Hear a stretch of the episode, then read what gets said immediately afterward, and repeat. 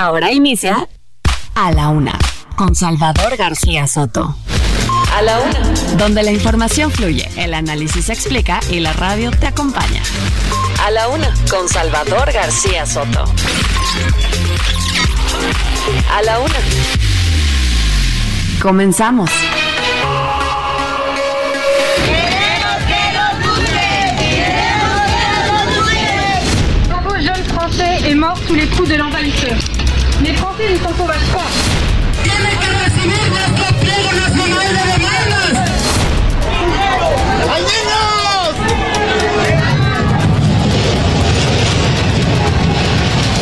En seguridad, México tiene que apostarle a una nueva Secretaría de Seguridad Pública que tenga un perfil civil y como los gringos, departamentos por temas.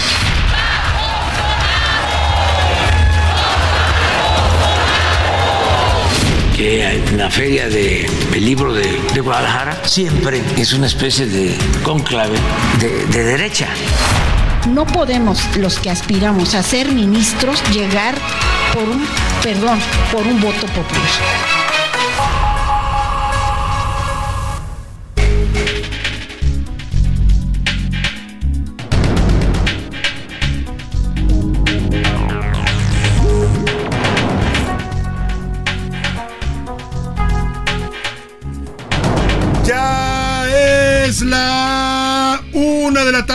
En el centro de la República y los saludamos con mucho gusto.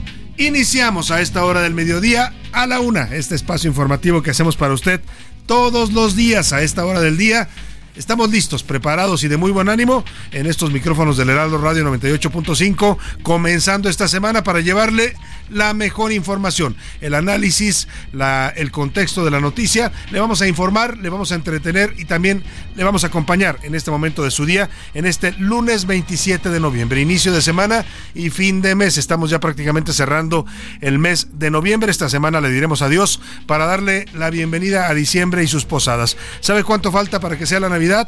28 días solamente para que llegue la Navidad y 35 para que celebremos la llegada de un nuevo año, el 2024. Se dice fácil, pero han sido ya 11 meses transcurridos en este 2024 que yo siempre le digo y deseo pues que haya sido un buen año para usted. Y si hubo problemas, si hubo adversidades, contratiempos, ánimo, ánimo que nos quedan todavía 35 días para cerrar el año de la mejor manera. 19 grados centígrados la temperatura en este lunes, arrancando el programa con una temperatura agradable, un poco nublado, se espera una mínima de 10, ha hecho frío en la Ciudad de México, de pronto es raro porque unos días hace más frío, otros días se regula un poco más la temperatura, pero bueno, hoy se prevé que baje, descienda el termómetro hasta los 10 grados para que esté usted preparado. Oiga, y vamos a arrancar semana de muy buen ánimo y con muy buena información. En las próximas dos horas le voy a estar actualizando el panorama informativo con lo más importante. Ya lo sabe, solo lo más importante de lo que haya ocurrido en la ciudad, el país y en el mundo se lo estará reportando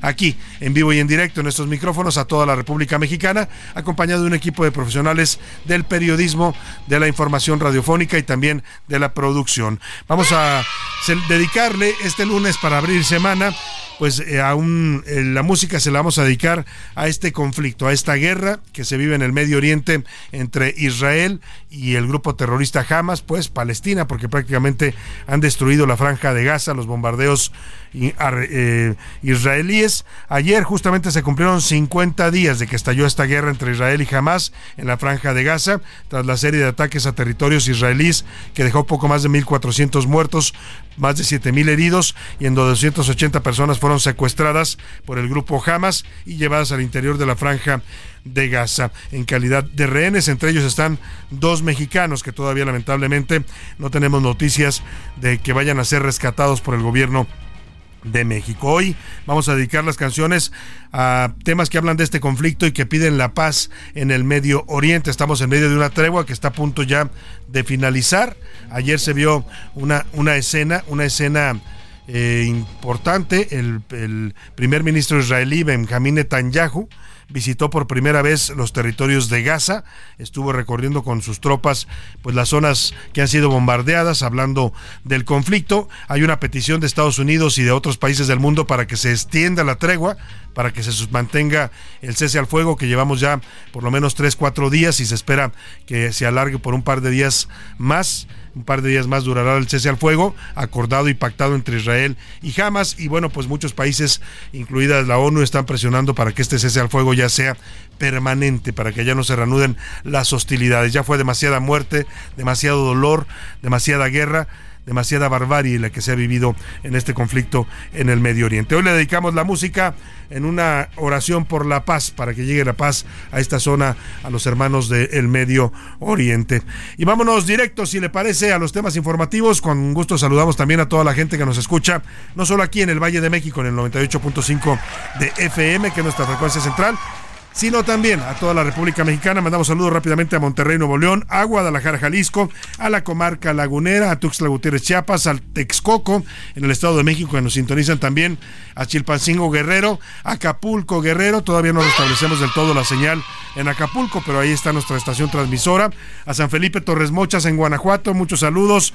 A Tepic, Nayarit, a Oaxaca, capital, al Istmo de Tehuantepec, también ahí en Oaxaca. A San Juan del Río Querétaro, muchos saludos. A Tampico, Tamaulipas a Radio Altiplano, en alianza con Heraldo Radio Altiplano de Puebla y Tlaxcala, a Yucatán, a Mérida, Yucatán, por supuesto, a Río Grande, Zacatecas, a Juan Aldama, Zacatecas y a Sombrerete, Zacatecas, nos escuchan allá en este estado.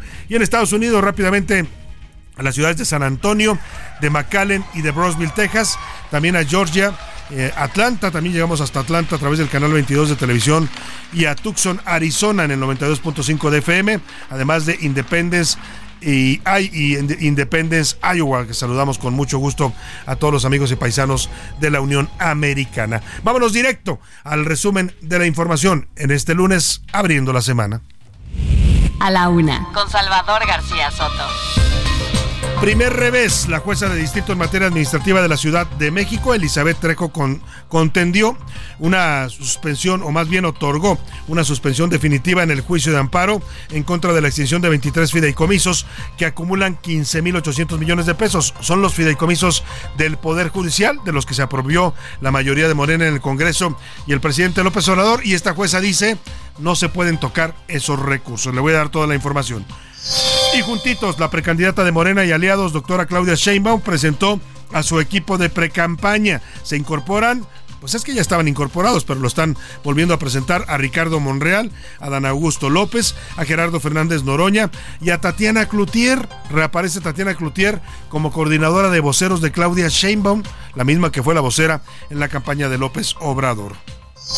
Y a leer, ya arrancó la edición 37 de la Feria Internacional del Libro, comienza la fiesta de, la, de los libros, de las letras, de la literatura, de la cultura, del pensamiento. Guadalajara se revoluciona. Si usted no ha tenido oportunidad de acudir a una feria internacional del libro, hágalo. Le queda toda esta semana, eh, toda esta semana. En esta ocasión, el país invitado o países invitados son la Unión Europea. Y de verdad es una fiesta maravillosa en la que usted va a disfrutar, se va a divertir, va a conocer de novedades literarias, va a conocer a personajes interesantes. Bueno, pues muchos, los tres aspirantes presidenciales ya acudieron, todos menos Claudia Sheinbaum, que porque dice que la regañan en Palacio. Eso no lo dijo, eso lo digo yo, pero ella dice que porque tiene problemas de agenda. Le voy a tener toda la información y para corroborar que sí la regañan a la señora Sheinbaum en Palacio, el presidente hoy dice que la Feria Internacional del Libro de Guadalajara, el máximo evento cultural de México y de América Latina, dice que es una feria conservadora y bajo fuego. Y mire, mientras en una parte de Guadalajara se inaugura la Feria del Libro, este domingo en Tapalpa, Jalisco, a unos kilómetros será que unos 120 kilómetros o 200 kilómetros de Guadalajara se ubica Tapalpa, Jalisco, es una zona de montaña, un pueblo mágico. Hubo terror, balaceras y bloqueos. Tuvo que entrar el ejército para tomar el control del municipio. Lo voy a contar. Y a debate esta tarde la terna de aspirantes al cargo de ministra de la Suprema Corte comparece ante la Comisión de Justicia del Senado para manifestar sus razones, los motivos por los que quieren ocupar este cargo que dejó vacante el ministro matrajero de la 4T, Arturo Saldívar. Se trata de Lenia Batres, María Estela Ríos y Berta Alcalde. Son tres militantes de Morena que han sido cuestionadas pues porque no tienen autonomía ni independencia para llegar al Poder Judicial. Y en los deportes, la rifa del Tigre. León avanzó en la última instancia del play-in y como premio va a enfrentar al líder de este torneo, al América. Además, sanción para despedirse. Checo Pérez terminó en segundo lugar del Gran Premio de Abu Dhabi, pero un castigo lo bajó del podio en la última carrera de la temporada. Nos va a dar toda la información Oscar Mota y Anaí Arriaga nos va a compartir todo lo importante del entretenimiento sobre la caída de Luis Miguel. Oiga, los años no pasan en balde, quiere dar sus brinquitos como cuando tenía 20 años y se cayó el señor Luis Miguel. Hay muchos memes en las redes sociales, además también del gran gesto que tuvo Taylor Swift con la familia de una de sus fans que murió lamentablemente en un concierto en Brasil. También tendremos música de los curuleros de San Lázaro que le cantan a Samuel García y a sus aspiraciones a la presidencia de la República. En fin, un programa variado con mucha información, con muchos temas distintos tópicos para estarle informando, para estar comentando y también para estar debatiendo con usted. En un momento más le haremos las preguntas de este día. Vámonos por lo pronto a la información que usted tiene que conocer el día de hoy. Estas son las de cajón en A la Una. Y vámonos a la información con dos la una de la tarde con 10 minutos. Le platico. Elizabeth Trejo, quien es jueza de distrito en materia administrativa aquí en la Ciudad de México, concedió la primera suspensión definitiva, el primer amparo, el primer amparo definitivo en el juicio en contra de la extinción de 13 fideicomisos que pertenecían al Poder Judicial de la Federación, que eran para pagar prestaciones laborales, pensiones de los trabajadores del Poder Judicial y que fueron pues literalmente robados, ¿eh? apropiados por la mayoría de Morena y por el, el, presidente López Obrador. Esta suspensión, este amparo, es a favor de la Asociación Nacional de Magistrados de Circuito y Jueces de Distrito del Poder Judicial de la Federación.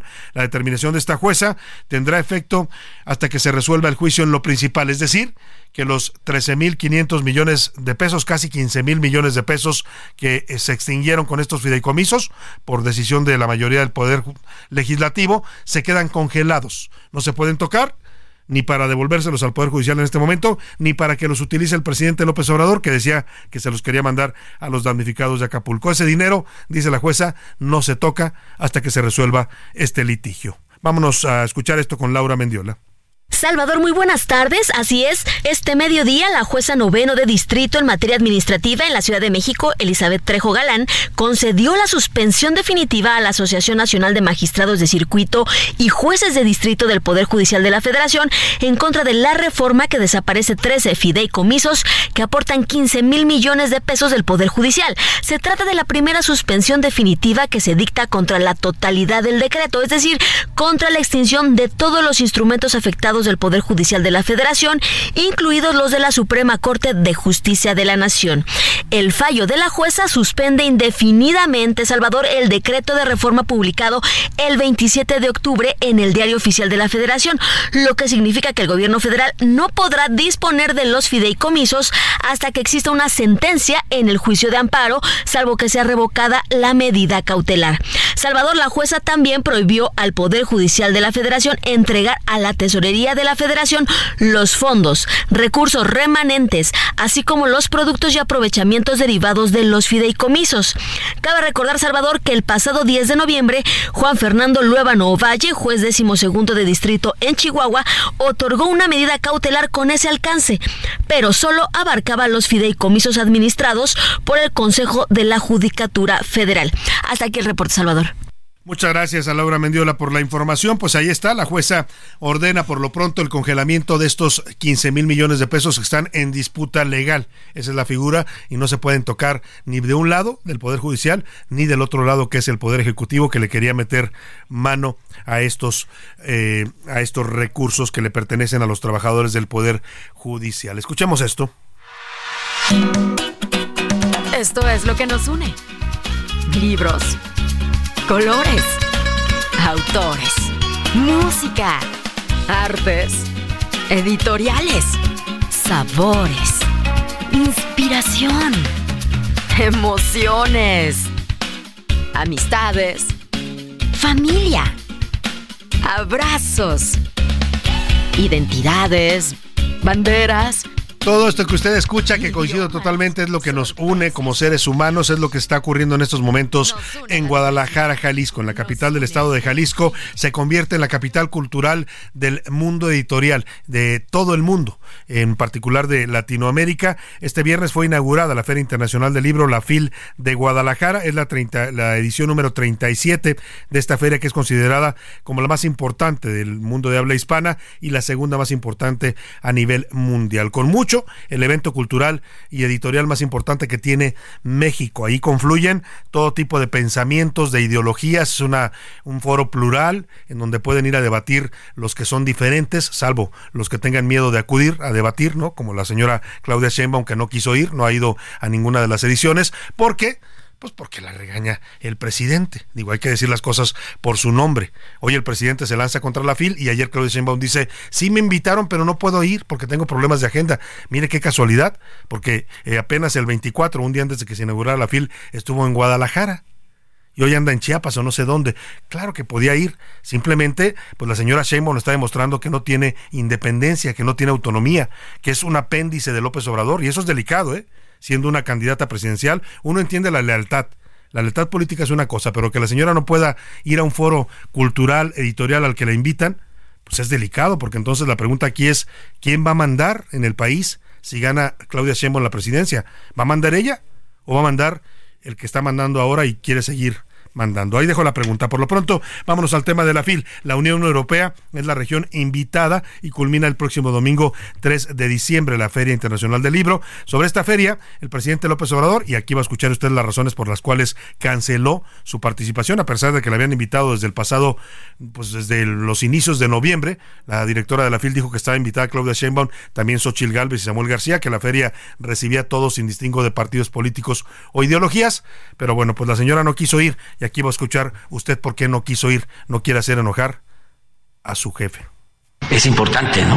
Que se sepa que en la feria del libro de, Guadalajara. de, Guadalajara. siempre es una especie de conclave de, de, derecha. A mí me han invitado durante algunos años, nunca he ido, nunca he ido. Y no estoy en contra, ¿eh? Nada más decir que tiene una tendencia conservadora. Pues eso dice el presidente, a él le parece, ¿no? Yo ahí he visto de todo, ¿eh? He visto gente de izquierda, de ultraizquierda, de derecha, de centro, de todos los partidos políticos.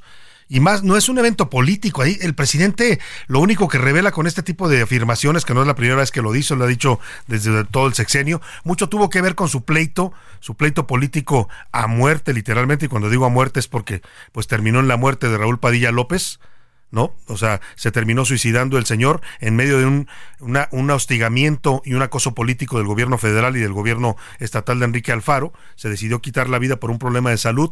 Pero bueno, en, por ese pleito político el presidente agarró una campaña contra la FIL.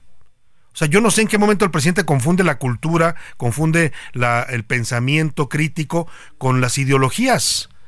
Esto que dice el presidente es digno de un fanático. O sea, satanizar y condenar un evento cultural, literario, que no tiene ideología política, porque no la tiene. Ayer el mismo rector de la Universidad de Guadalajara, Ricardo Villanueva, lamentó que Claudia Sheinbaum no hubiera querido ir, dijo que le avisó personalmente que no iba, pero dijo, la FIL recibe a todos, la FIL no tiene partidos, no tiene ideologías.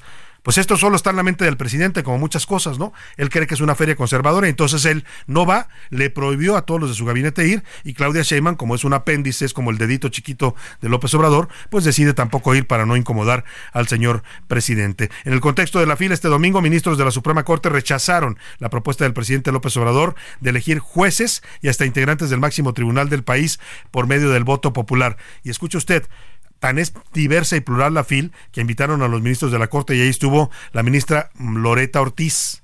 Loreta Ortiz, que es una militante activa del movimiento de López Obrador, que falla siempre a favor en los temas de la Corte del Gobierno. Estuvo también Margarita Ríos Farjat, también fue colaboradora del presidente como directora del SAT, aunque ella se ha mantenido en una línea más independiente y autónoma como ministra de la Corte. Y las dos, aquí es interesante la nota porque la ministra Loreta Ortiz rechaza la elección de ministros por voto popular, que es lo que propone no solo el presidente, ahora también lo retoma Claudia Sheinbaum, es el llamado Plan C para poner una corte a modo de la 4T. Escuchemos cómo rechaza la ministra Loreta Ortiz esta intención de que los ministros sean electos por voto popular es en Texas, ya, me acordé. Y entonces uno en particular había mandado a la pena de muerte a un mexicano y aparecieron pruebas supervinientes de que no era responsable. En, ese momento, este, yo le pregunté, le dije por qué emitió esa sentencia y fue así, clarito. No dijo, es que esto me dio más popularidad, es que esto me dio la oportunidad de ascender en mi carrera judicial y eso es lo que no nos podemos permitir. O sea, no podemos los que aspiramos a ser ministros llegar por un, perdón, por un voto popular. Lo dice con todas sus letras la ministra Loreta Ortiz y tiene toda la razón. ¿eh? Los, los, señores ministros de la Corte no son, no, son, no son concursantes de un concurso de belleza, no son políticos, pues para que me entienda, para que se elijan por el voto. Son funcionarios de un poder que debe mantenerse autónomo y son gente que debe de conocer de derecho, de leyes, de la Constitución, que debe tener una experiencia, una honorabilidad acreditada. Si lo hacemos por voto, va a llegar Juan de las Pitas, ¿eh? O sea, hasta Juanito, aquel que metieron a Iztapalapa, podría ser ministro de la Corte para que me entienda. Si el, si el presidente, cuando tenemos la obligación de, de, presentar propuestas, digamos, ternas profesionales, autónomas, honorables, presenta tres ministras militantes de Morena, tres candidatas, sin descalificarlas a ellas en su trayectoria personal y profesional, son militantes las tres, son fanáticas del presidente, pues así no se puede. Imagínese cuando, si logran cambiar la constitución, que ese es el llamado plan C que Claudio Sheinbaum ya está promoviendo para cuando llegue a la presidencia, si logran cambiarla y se vota para elegir a los ministros, no hombre, pues va a llegar quien ellos quieran a ser ministro. ¿Y quién va a ser? Pues gente incondicional, gente que les diga a todo claro que sí, señor presidente o señora presidenta, dependiendo del caso pues es lo que están buscando. También Margarita Ríos Farjat rechazó esta elección por voto, por popularidad de los ministros de la Corte. Para mí, nuestra función como Tribunal Constitucional es que las instituciones previstas en la Constitución funcionen. Entonces, eh, no para, en mi punto de vista, no pueden quedar inoperantes o inoperativas. Ciertamente no hay plazos para hacer nombramientos, eh, porque quizá el constituyente permanente no previó la necesidad de establecer algunos plazos. También en este foro de la FIL se pronunció el ministro Alberto Pérez Dayán. Pidió que sean destituidos, escuche usted, destituidos los senadores si no designan a las comisiones del INAI. Y tiene la razón, ¿eh? Porque se os ha ordenado la Corte una y otra vez y estos señores de Morena del Senado se pasan la ley por el arco del triunfo. El ministro se pronunció así para que se actúe ya con base en la Constitución si estos senadores no quieren hacer su trabajo. Se nos dice, me estás obligando al consenso, son dos terceras partes. La oposición no quiere porque yo llevo a uno. Ellos quieren a otro, yo no lo quiero. ¿Me vas a obligar a ponerme de acuerdo? Sí. La constitución no está imaginando a ver si llegan a acordar. Hay que nombrar, porque la figura ahí está, garantiza derechos humanos y aunque no los garantizara, la constitución lo previene. ¿Destituiríamos entonces al presidente del Congreso o por lo menos al presidente de una Cámara? Yo diría que sí. Bueno, ahí está, ¿eh? dice que puede ameritar la destitución si desacatan las órdenes de la Corte y tiene toda la razón, eso lo marca la Constitución. No han querido nombrar a los ministros, perdóneme, a los comisionados del INAI porque el presidente les dijo que no, porque el presidente no quiere que opere el INAI lo quiere tener eh, asfixiado porque es el que revela información sobre los manejos financieros de su gobierno. Bueno, pues en todo este tema el, presidente ya, ya nombró, eh, ya más bien reaccionó a lo que dijo el ministro Pérez Dayán sobre la posibilidad de destituir a senadores que no hacen su trabajo. Si a esas vamos, pues este no se podría elegir al presidente de México, porque se requiere, ¿no? Un perfil especial que eh, llevaría a que fuese electo por una especie de consejo de sabiondos pues ahí está el presidente, siempre con sus adjetivos, sus descalificaciones. Últimamente, bueno, no últimamente, casi siempre López Obrador maneja más adjetivos, más descalificaciones, más ataques que argumentos para defender sus posiciones. Vamos a ir a la pausa. Cuando regrese le platico todo el ambiente que se está viviendo en Guadalajara. Por cierto, es la primera feria internacional del libro que se realiza en ausencia de Raúl Padilla López, quien fue su fundador, fue presidente del patronato por más de casi 30 años que ha durado esta FIL, 37 pues, lo que lleva de existencia. Y bueno, pues ya le decía él, lamentablemente se quitó la vida hace unos meses y no hoy no está presente en esta Feria Internacional del Libro. Lo que sí está presente es la Unión Europea con toda su cultura. Vamos a, comentarle el regreso de la pausa. Por lo pronto, vámonos a la pausa con esta primer canción para la paz en el Medio Oriente. Se llama We Will Not Go Down o una canción por Gaza. No vamos a caer, dice Michael Hurt. Women and children alike murdered and massacred night after night. While the so-called leaders of countries afar debated on who's wrong or right. But their powerless words were in vain, and the bombs fell down like acid rain. But through the tears and the blood. En un momento regresamos. Ya estamos de vuelta en A la Una con Salvador García Soto. Tu compañía diaria al mediodía. Aprovecha un mes lleno de ofertas exclusivas y experiencias únicas con Ford Territory. Estrénala a 24 meses con tasa de 9.99% y seguro sin costo. Visita a tu distribuidor Ford más cercano. Consulta términos y condiciones en Ford.mx, vigencia del 1 al 30 de noviembre de 2023. La rima de Valdés. ¿O de Valdés la rima? Caminando por las lomas, allá por Chapultepec, así casual me encontré algo que parecía broma, pues por sorpresa nos toma. Si te preguntas qué es, tumbas prehispánicas, pues. Un hallazgo misterioso del preclásico precioso. Es un panteón, ¿cómo ves? En chambas del cablebús, estas fosas funerarias que resultan milenarias ya por fin vieron la luz. A mí me da el patatús por tanto hallazgo, carajo, pues tenemos allá abajo de los aztecas vestigios, arquitectura prodigio, les va a costar más trabajo. Objetos varios y huesos, herramientas y más cosas se hallaron en estas fosas y ahora ya se tiene acceso. ¿Y para qué sirve eso si usted no se lo imagina? Para que la gente del INA se ponga más a estudiar. Cablebus puede esperar a ver cuánto le destina.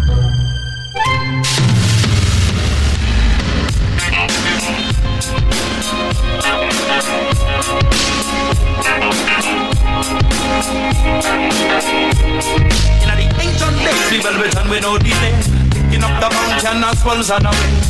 We've been traveling from state to state, and I don't understand what they say. Three thousand years with no place to be. Them want us to give up on milk and honey, don't you see? Not about the land or the sea, not the country, but the dwelling of His Majesty. Jerusalem, if they forget you, you're not gonna come from it. Jerusalem, if I forget you, then my right hand forget what it's supposed to do. Jerusalem, if I forget you, come from. Jerusalem, if I forget you, forget what it's about. Then I rebuild the temple and a crown of glory. About 16, we were burned the oven in the. And the gas tried to come, but they. We not lie down and we not fall asleep. So them come overseas, get it trying to. Erase the demons of your memory. Change your name and your identity. Afraid of the past and the dark is Una de la tarde con 33 minutos. Este ritmo tan bueno que usted escucha se llama Jerusalén. Es del cantante estadounidense Matisiau. Matisiau es un artista de reggae que incorpora elementos de la música judía en su trabajo. Jerusalén es una de las canciones que escribió sobre cuestiones relacionadas con Israel y el Medio Oriente. Escuchemos un poco más de este reggae dedicado a esta ciudad que es, dicen, la ciudad donde confluyen todas las religiones del mundo. Ahí se pueden encontrar en Israel una ciudad de tolerancia que nos puede enseñar a los seres humanos cómo sí podemos convivir a pesar de nuestras diferencias.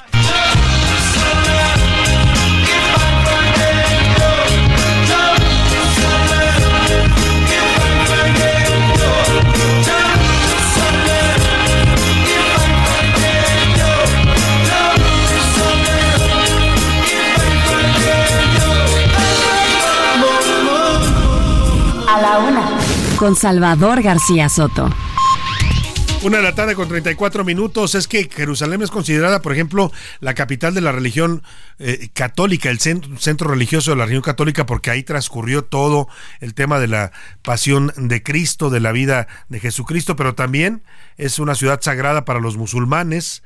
También es una sagrada, ciudad sagrada para otras religiones, para la iglesia ortodoxa, para muchas religiones en el mundo, es considerado una ciudad sagrada y es importante porque ahí lo conviven conviven no solo eh, ministros, sino eh, gente que profesa distintas religiones y conviven de manera pacífica. O sea, los seres humanos sí podemos ser tolerantes, sí podemos manejar nuestras diferencias, pero cuando no queremos, pues nos convertimos en salvajes y nos vamos a una guerra como la que se está viviendo en, entre Israel y el grupo terrorista Hamas en Palestina.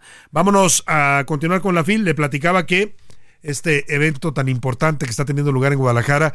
En esta ocasión está dedicada a la Unión Europea. Cada año es una temática distinta. Hay países invitados. El año pasado me tocó estar ahí, nos tocó. Y de hecho le anuncio a todos los amigos de Guadalajara que nos escuchan allá en el, 90, eh, en el 100.3 de FM, el Heraldo Radio Guadalajara. Vamos a estar transmitiendo en vivo y en directo este espacio de a la una con todo el equipo que nos acompaña. Vamos a estar ahí en las instalaciones de la FIL, en la cabina del Heraldo Radio, que ya está instalada, ya hay transmisiones. A nosotros nos, nos toca ir el jueves 30 eh, de noviembre y el viernes primero vamos a estar transmitiendo en vivo y en directo. Por si anda usted en la FIL, nos escucha allá en Guadalajara, pues ahí puede acudir a saludarnos y con mucho gusto lo recibiremos. En esta edición 37 le platicaba, al año pasado que fuimos estaba invitado, el, eh, creo que era Qatar, era, era, o era, no, perdóneme, eran los Emiratos Árabes Unidos. Y era una cosa fascinante porque ve usted ahí a gente de todos estos países, andaban muchos árabes con sus indumentarias, ¿no? Con sus eh, eh este, pues estas eh, turbantes que utilizan, estos vestidos, estas eh, túnicas largas, la gente fascinada tomándose fotos con ellos y había toda una serie de exposiciones sobre la literatura árabe. Bueno, pues en esta ocasión vamos a reconocer más del viejo continente de Europa, porque la Unión Europea, esta asociación de países que engloba a la mayor parte de los miembros de este continente, es el, el país invitado a la fila. Escuchemos esto que nos preparó Ricardo Romero. Habla Ricardo Villanueva Lomelí, rector general de la Universidad de Guadalajara. Estaremos celebrando la fuerza de las ideas, la belleza de las palabras y el encanto de las historias. Sin su fundador y con una inauguración nostálgica, este sábado arrancó la edición número 37 de la Feria Internacional del Libro de Guadalajara, que este año cuenta con la participación especial de la Unión Europea. Durante la inauguración del evento, el actual rector de la UDG rindió un homenaje al también ex rector y fundador de la FIL, Raúl Padilla López, quien falleció el pasado 2 de abril. Habla Ricardo Villanueva Lomelí, rector general de la Universidad de Guadalajara. Pocos lo saben, pero la idea de esta feria nació con un joven Raúl Padilla que a los 20 años, vendiendo libros casa por casa junto a un pequeño grupo de amigos, de ahí pasaron a abrir una pequeña librería que el licenciado llamó el Centro Cultural Don Quijote. Y tanto era su amor por los libros que aquella pequeña librería terminó convirtiéndose en esto en la feria del libro más grande de Hispanoamérica. Luego de la ceremonia de apertura, iniciaron las actividades programadas para el primer día de la FIL. Entre estas destacaron la entrega de galardones como el Premio FIL de Literatura en Lenguas Romances, la Medalla Carlos Fuentes y el Premio de Literatura Sor Juana Inés de la Cruz. Durante los próximos seis días se realizarán más de 600 presentaciones de libros, seminarios, talleres y conciertos, entre otros actos culturales. En este importante evento internacional, a la una estará presente este próximo jueves 30 de noviembre, así como el viernes 1 de diciembre. Para la una con Salvador García Soto, Ricardo Romero. Bueno, pues ahí está esta eh, edición 37 de la FIL. Si usted tiene oportunidad, de verdad se lo digo, dése una vuelta. Es viene el fin de semana, el fin de semana justamente se cierra el domingo 3 y es un, eh, un pues un ambiente maravilloso el que se vive en la FIL, recorrer sus pasillos, ir a las conferencias que dan grandes escritores de todo el mundo que vienen a, dar conferencias, presentaciones de libros, hay fiestas en torno, hay conciertos afuera de la Expo de Guadalajara con motivo del país invitado de la Unión Europea, hay exposiciones, en fin, es un mundo de, cultura, de arte y de entretenimiento y es un ambiente fascinante porque ve uno, llevan a los niños de todas las escuelas de ahí de Jalisco, de, de varios municipios y andan los niños recorriendo la feria y hay una gran alegría, un gran, una gran algarabía que se vive en esta fiesta de la industria editorial y de la cultura en Guadalajara. Y mire, lamentablemente la violencia en México pues no está ajena al estado de Jalisco, es uno de los estados que tienen serios problemas de seguridad y mientras en Guadalajara se está convertida en la capital mundial de los libros, a 133 kilómetros en el municipio de Tapalpa, un pueblito mágico que se ubica en la zona de la sierra, pues se desató la violencia. La mañana del domingo amanecieron con una serie de balaceras en este pueblo mágico. Los enfrentamientos se dieron luego de la detención de Juan Carlos alias el CR, jefe de plaza del cártel Jalisco Nueva Generación. Este sujeto es señalado como el autor intelectual del secuestro del coronel José Isidro Grimaldo Muñoz, quien desapareció en diciembre pasado, justamente ahí, en este municipio de Tapalpa. Y bueno, pues el ejército ahora entró con todo a detener a este sujeto y provocó pues esta serie de enfrentamientos. Ya la situación está controlada. Esto fue básicamente el, domingo. Hoy ya amanece Tapalpa pues con una gran presencia militar que están controlando la seguridad en la zona. Mayeli Mariscal, platícanos lo que ocurrió allá en Tapalpa este domingo. Buenas tardes.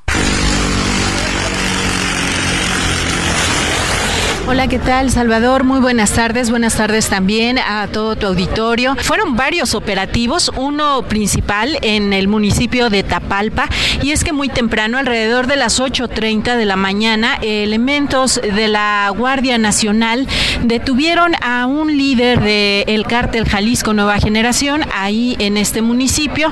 Se trata de eh, Juan Carlos N., alias el CR, y bueno, lo detienen, inmediatamente lo ponen a disposición de la Fiscalía General de la República, quienes lo trasladaron ya a la Ciudad de México, pero derivado de este, eh, pues de este operativo que fue bastante importante, incluso a través de las redes sociales estuvieron compartiendo videos del sobrevuelo de helicópteros, pero también de eh, pues algunos eh, balazos que se escucharon en las calles de este municipio de Tapalpa, repito, en la zona de la sierra, pues de acá de Jalisco y eh, también, pues derivado de esta detención, se reportaron tres bloqueos en distintos tramos carreteros, carreteras del sur del estado, en la autopista Colima eh, fue uno de ellos, también en Atizapán el Alto. Y pues ya eh, después el gobierno del estado acudió con la policía estatal y bueno, elementos también de protección civil a liberar estas vialidades para que pudieran circular las personas. Sin embargo, pues sí, fue una mañana bastante intensa. Esa es la información, Salvador. Excelente día para todos.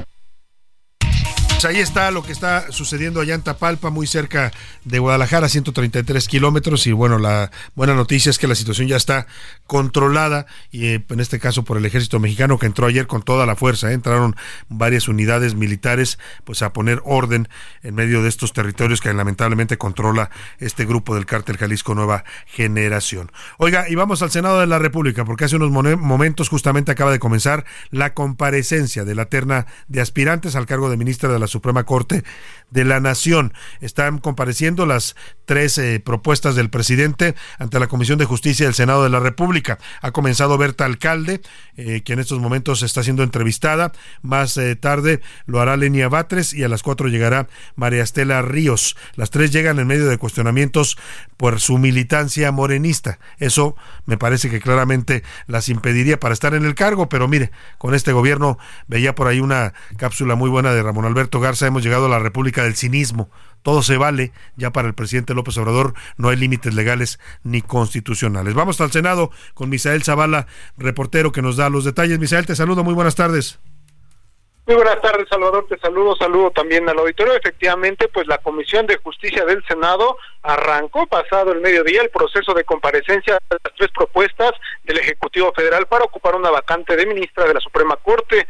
En este arranque de la discusión, la oposición acusó al presidente Andrés Manuel López Obrador de hacer trampa al enviar una terna de dos pues señalaron que María Estela Ríos González no cumple con los requisitos, pues es consejera jurídica de la presidencia y tiene nivel de Secretaría de Estado, lo cual la hace no elegible. Sin embargo, pues Morena y aliados hacen mayoría en esta comisión para continuar este proceso y en estos momentos Berta Alcalde Luján está pues ya compareciendo y dijo que es necesario echar a andar una reforma al Poder Judicial donde la elección de ministros de la Suprema Corte puede estar a debate. Vamos a escuchar cómo lo dijo Berta Alcalde Pero sin duda esto puede abrirse al debate. Hay diversos mecanismos, ¿no? Que ah, hemos, de los cuales hemos sabido de nuevo por la experiencia comparada. Hay países en donde se eligen directamente por un poder hay países en donde se eligen democráticamente, ya sea de manera directa a través del voto, ¿no? O de manera indirecta por parte del Parlamento o del Poder Legislativo. Salvador, después de las comparecencias, la Comisión de Justicia debatirá la idoneidad de la terna y votarán un dictamen que será sometido a favor o en contra del Pleno del Senado en esta misma semana. Muy probablemente el día de mañana continúe este proceso ya en el Pleno del Senado con la votación en el eh, en eh, pues de las dos terceras partes de los senadores y vemos vamos a ver cómo se desempeñan los senadores en esta situación. Salvador, hasta aquí la información. Muchas gracias, muchas gracias, Misael Zavala. Pues vamos a estar muy atentos a, esto que ocurre allá en el Senado de la República. ¿Cómo está el ambiente, Misael? ¿Cómo lo está recibiendo sobre todo la oposición? Porque ha habido muchos cuestionamientos y me parece fundamentados varios de ellos sobre la militancia política que tienen estas tres personajes en Morena. Hasta este momento Salvador no ha salido a relucir en el debate eh, de la comisión. El único punto que sí ha establecido la oposición que ha estado en contra es que pues María Estela Ríos González es consejera jurídica de la presidencia y por lo que tiene eh, pues un nivel de secretaria de Estado, lo cual para algunos senadores como Germán Martínez pues la hace no legible para participar en este concurso. Hasta este momento no se ha sometido ni han eh, opinado los senadores por la militancia partidista de la terna, sin embargo sí han pedido que se frene este proceso por este tema de la consejera jurídica de la presidencia. Muy bien, pues tienen toda la razón, debería estar ya eh, separada de su cargo, si quiere aspirar a ser ministra de la Corte no puede pertenecer al Poder Ejecutivo y pretender ocupar un cargo en el Poder Judicial, eso está prohibido por la Constitución. Vamos a estar atentos a lo que suceda ahí en el Senado, nos estaremos comunicando contigo, Misael Zavala. Claro que sí, Salvador, quedamos pendientes. Muy buena tarde. Y vamos a rápidamente a conversar también de estos temas judiciales. Hace un rato le platicaba que se otorgó ya el amparo definitivo. Uno de los amparos, son varios recursos que se han interpuesto, varias solicitudes de, amparo, pero este ya se concedió a la Asociación de eh, Magistrados, la Asociación Nacional de Juzgadoras y Juzgadores Federales AC. Eh, y bueno, pues importante porque lo que procede ahora es pues desahogar este litigio, este litigio constitucional que están impugnando los eh, juzgadores y juzgadoras y que la eh, pues el poder judicial decida si hizo bien o no, si estuvo bien o no, si fue legal o no, que el poder legislativo se apropiara de los fondos de estos fideicomisos que se utilizaban para pagar prestaciones laborales en la Suprema Corte de Justicia y en el poder judicial. Saludo con gusto en la línea telefónica para hablar de este tema a Froilán Muñoz Alvarado, él es director de la Asociación Nacional de Juzgadoras y Juzgadores Federales, magistrado también del Poder Judicial. ¿Cómo está? Un gusto saludarlo, Froilán, buenas tardes. No, el gusto es para mí y, que nos permitas eh, llegar a toda tu audiencia, eh, es un placer. Al contrario, ¿cómo ven esta decisión que otorga la jueza eh, sobre el amparo que ustedes interpusieron? Sí, qué importante puntualizar esto.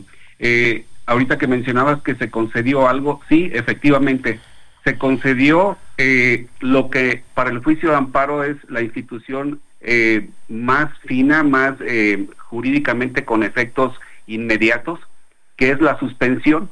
La suspensión, pero de carácter definitivo. ¿Esto qué quiere decir?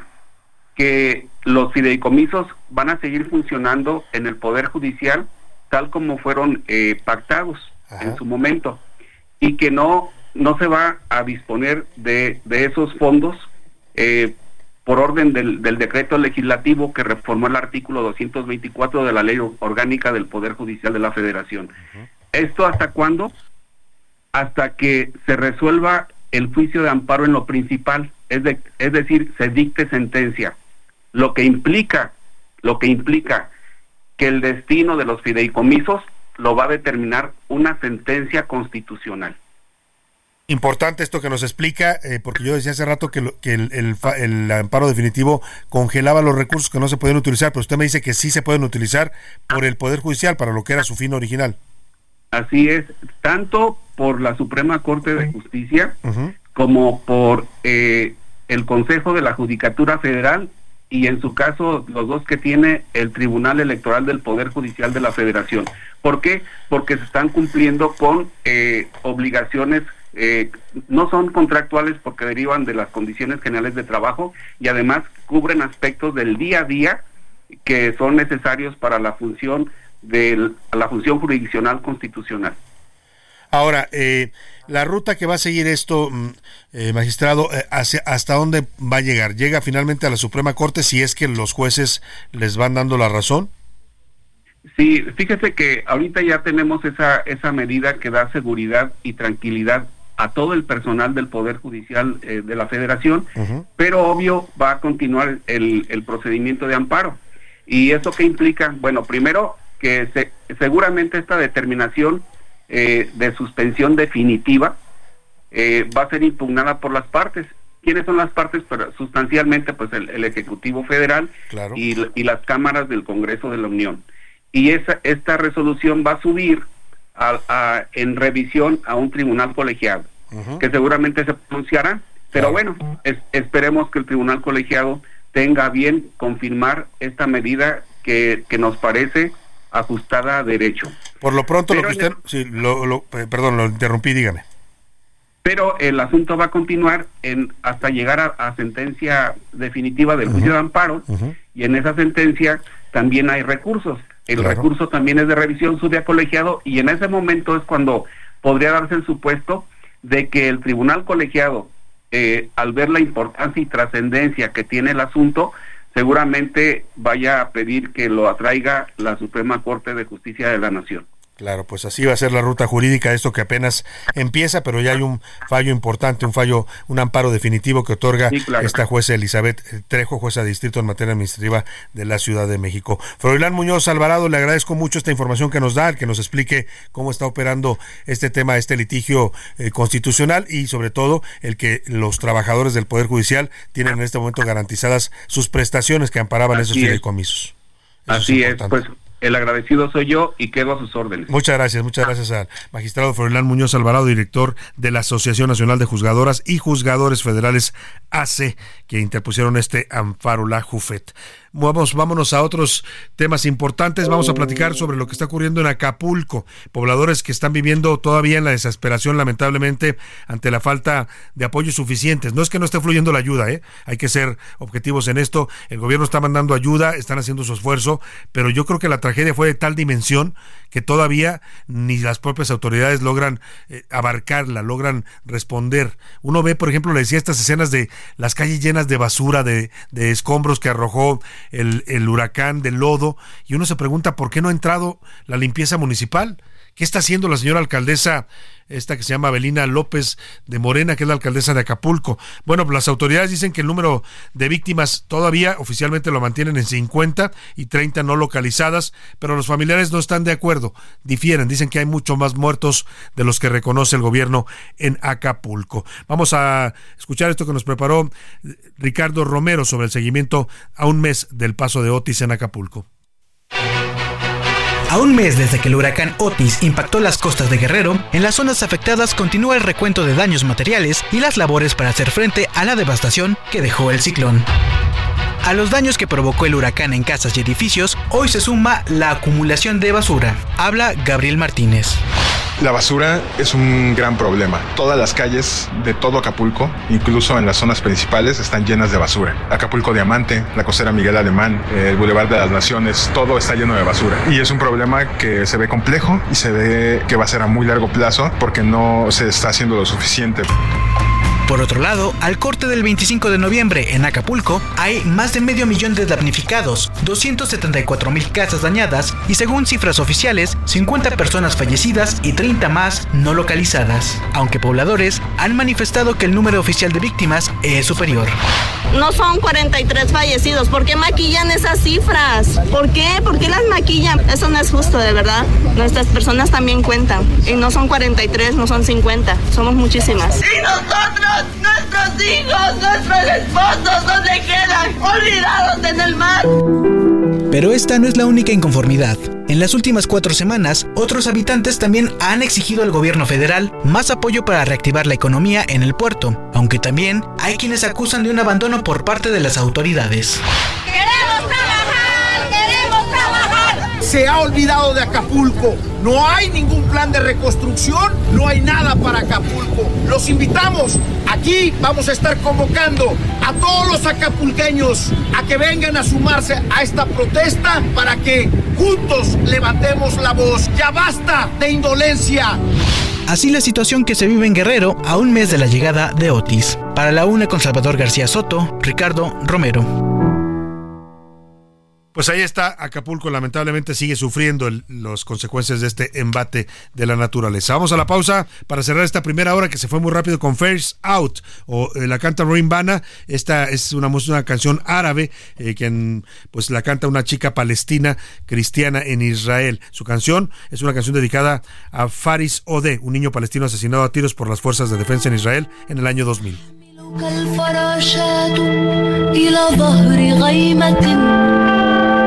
ستجري بك الغزالة إلى جوف جميزة.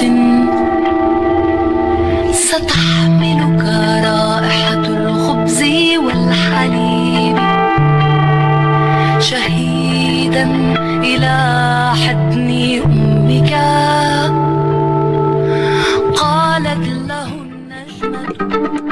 Heraldo Radio, la H se lee, se comparte, se ve y ahora también se escucha.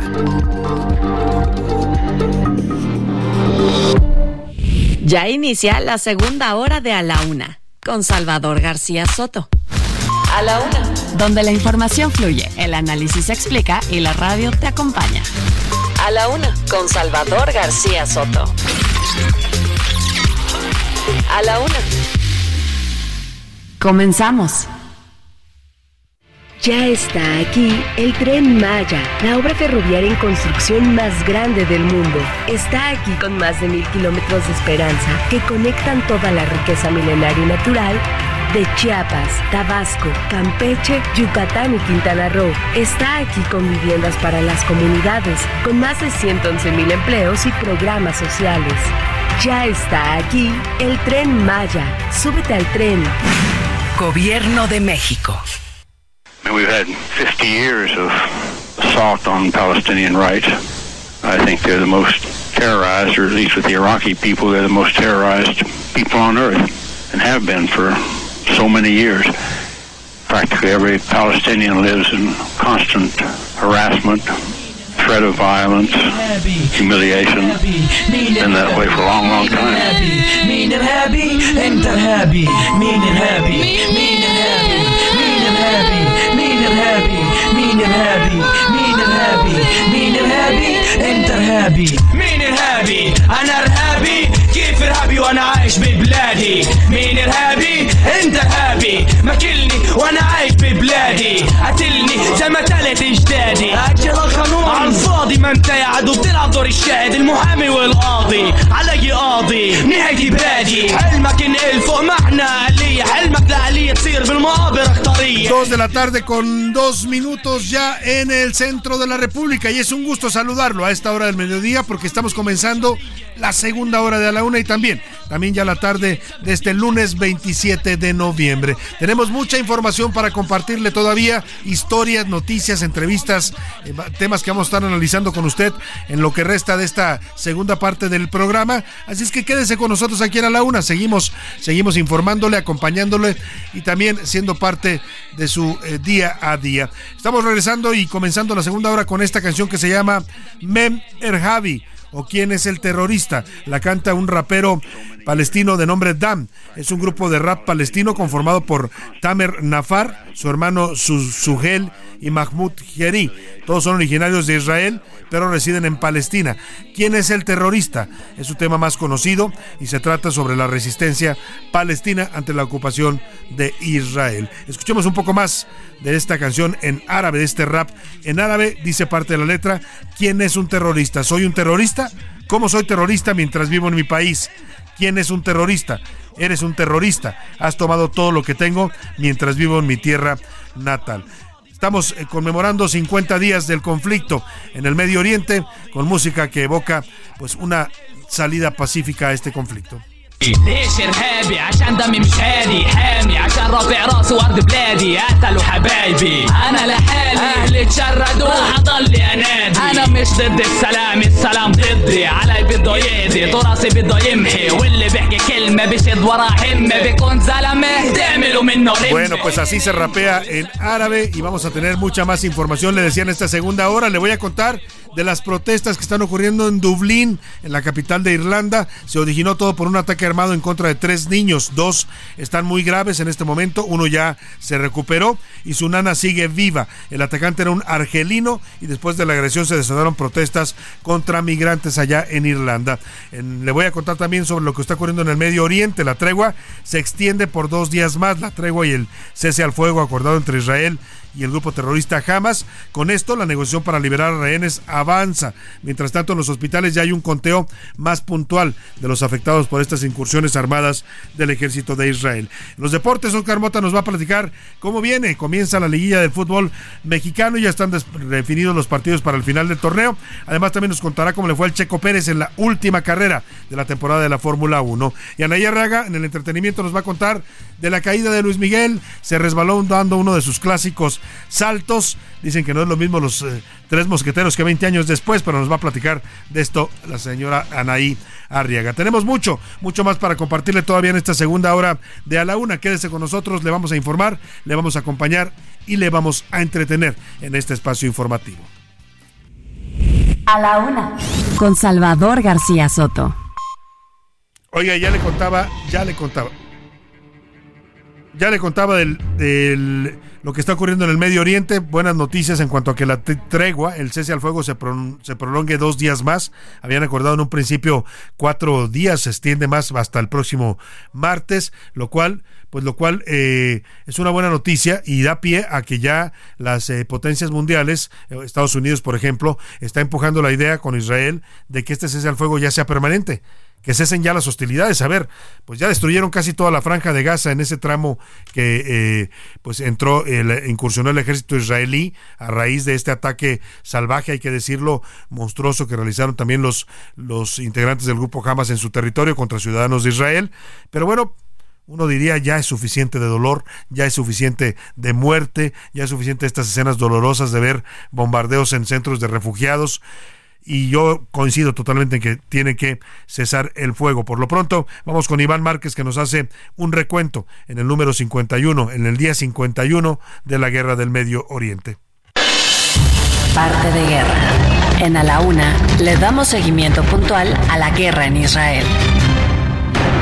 Día 51 de guerra en Medio Oriente. Se cumplieron además cuatro días de la tregua entre Israel y Hamas. En este periodo, al menos 58 rehenes fueron liberados por Hamas. Se trata de 40 israelíes, 17 tailandeses y un filipino, mientras que autoridades israelíes pusieron en libertad a 117 palestinos. También ya ingresaron a Gaza 226 camiones con ayuda humanitaria. Mientras tanto, Egipto y Qatar aseguraron que extendieron durante dos días más la tregua en Gaza. Previamente, el secretario general de la ONU, Antonio Gutiérrez, pidió a todos los países que muevan sus influencias para lograr un objetivo común, el cese de la guerra. Por cierto, el multimillonario Elon Musk recorrió con el primer ministro de Israel, Benjamín Netanyahu, Kibbutz, uno de los puntos que fueron objetivo de ataques terroristas de Hamas, el pasado 7 de octubre. Bueno, pues ya nos contaba, nos contaba Iván de la presencia de Elon Musk, que estuvo acudiendo a conocer esta zona de conflicto. Y también ayer ocurrió algo importante. El primer ministro de Israel, Benjamín Netanyahu, que es uno de los protagonistas de esta guerra, muchos le atribuyen a él esta decisión de lanzar esta ofensiva tan atroz en contra de la franja de Gaza, pues acudió precisamente a esos territorios, a los territorios que ha bombardeado y destruido prácticamente el ejército israelí. En medio de esta tregua, pues aprovechó para eh, caminar por la zona. Ah, por supuesto, iba ataviado con chalecos antibalas, con casco blindado, llevaba traje militar, iba fuertemente resguardado. Aseguró ahí, en el territorio de Gaza, que van a acabar con Hamas. Dejó en claro que con ello evitarán que la franja sea nuevamente una amenaza para el pueblo de Israel. Tenemos tres objetivos en esta guerra, eliminar a Hamas, devolver a todos nuestros rehenes y garantizar que Gaza no vuelva a ser una amenaza para el Estado de Israel. Continuaremos hasta el final, hasta la victoria. Nada nos detendrá. Bueno, pues ahí está lo que dice el señor Netanyahu. Lamentablemente que qué lamentable que lo diga en el tema de guerra, ¿no? Nada nos detendrá. Bueno, todos los pueblos tienen derecho a defenderse cuando son agredidos. Israel fue agredido, pero también la defensa tiene que ser, pues, ¿cómo le diría? No tampoco pretender desaparecer, arrasar a todo un territorio por estar tratando de desmantelar a un grupo terrorista. La gente civil, hay muchos palestinos que no coinciden con Hamas, que no concuerdan con sus ideas radicales. Los hay los que sí lo apoyan, por supuesto, pero muchos que no, y también esos han pagado las consecuencias de esta incursión armada de Israel. Oiga, y justamente vinculado a los temas internacionales y de algún modo también relacionado con este conflicto, porque pues no, ha ocurrido esta tensión que ha invadido al mundo, el mundo árabe se ha activado en varios países de Europa, eh, usted sabe que hay muchos migrantes árabes de origen árabe, de países árabes que llegan a vivir en, en naciones europeas, muchos de ellos incluso ya son nacidos, hay jóvenes ya nacidos en Francia, en Alemania, en España, pero que hoy que esto se ha, vuelto pues un foco de tensión, la guerra en el Medio Oriente, se han activado para exigir pues que Israel cese sus hostilidades contra Palestina. Y en medio de ese contexto se da este ataque que ocurrió el pasado jueves en la ciudad de Dublín, en Irlanda. Un hombre atacó a cuatro personas con un cuchillo. Entre los heridos hay tres niños de cuatro, siete y nueve años de edad y a una mujer adulta que era la nana de estos tres niños. El atentado desató lamentablemente una serie de disturbios violentos antiinmigrantes, porque este hombre que ataca de manera tan artera a estos niños y a esta mujer era de origen argelino. Eh, hay 24, 34 personas detenidas. La policía de Irlanda busca a este asesino de estos pequeños. Vamos con Ricardo Romero que nos platica.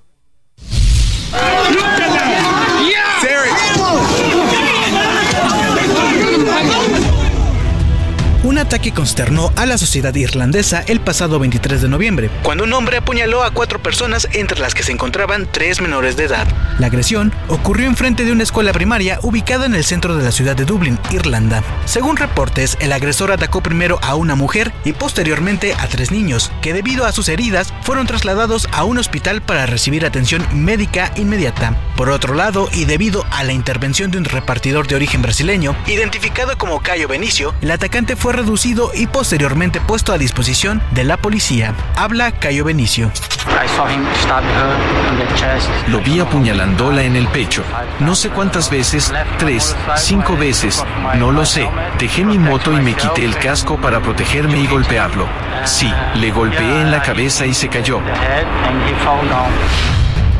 Sin embargo, el ataque del jueves desató una serie de protestas y disturbios violentos, donde participaron activistas anti-inmigrantes quienes creían que el atacante era de origen argeliano, aunque las autoridades no han confirmado la información.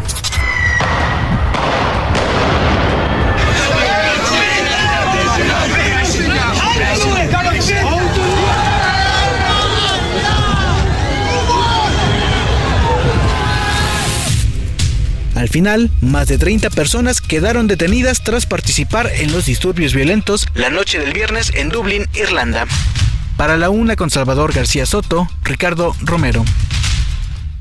Pues así la situación, la tensión también en Irlanda, pues esto desató una ola de protestas contra los migrantes de origen árabe en este país, como ha ocurrido ya también en otras partes de Europa. Oiga, y vamos a otro tema local.